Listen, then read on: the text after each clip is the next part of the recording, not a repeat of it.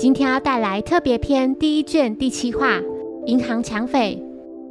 一天，柯南独自来到米花银行，支店长正坐在一旁望着窗外发呆。不久后，有名戴着头套的男子突然闯入银行，他持枪指着群众，要所有人举起双手。这是抢银行！支店长要大家照着他的话做。抢匪命令支店长将现金装进他的袋子里。柯南注意到有名警卫正悄悄地靠近抢匪，尽量不被抢匪发现。支店长大声呵斥警卫，认为他这样的行为很可能会导致顾客受伤。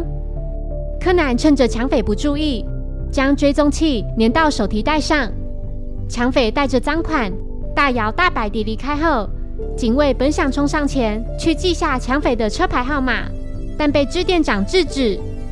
虽然支店长决定亲自出马，但他的行动却显得很笨拙。柯南利用追踪眼镜及太阳能喷射滑板上前去追抢匪。不久后，抢匪透过汽车后照镜看到刚才在银行见过的小鬼正跟在后面。期间，柯南的滑板摔坏了，他利用追踪眼镜继续跑上前。柯南不解，抢匪的移动速度。为何会越来越慢？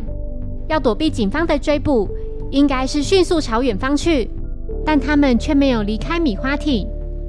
之后，柯南偶然看见抢匪竟拿着袋子回到米花银行，接着走向对面的废弃大楼里，并把赃款分为两袋。柯南知道，要成功抢劫银行，又能迅速躲避警方追捕，可谓是天方夜谭。若一切顺利的话，就表示银行里肯定有内鬼。果不其然，柯南看见有个熟悉的身影走向抢匪，并准备取走现金。柯南利用增强踢力球鞋将一个水桶踢昏抢匪。那名同伙就是支店长。根据调查，支店长为偿还一亿元的赎金，于是计划抢劫自己的银行。实际行动则由在赛马场认识的人负责。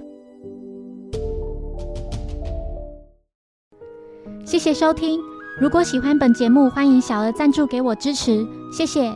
那我们下一集再见，拜拜。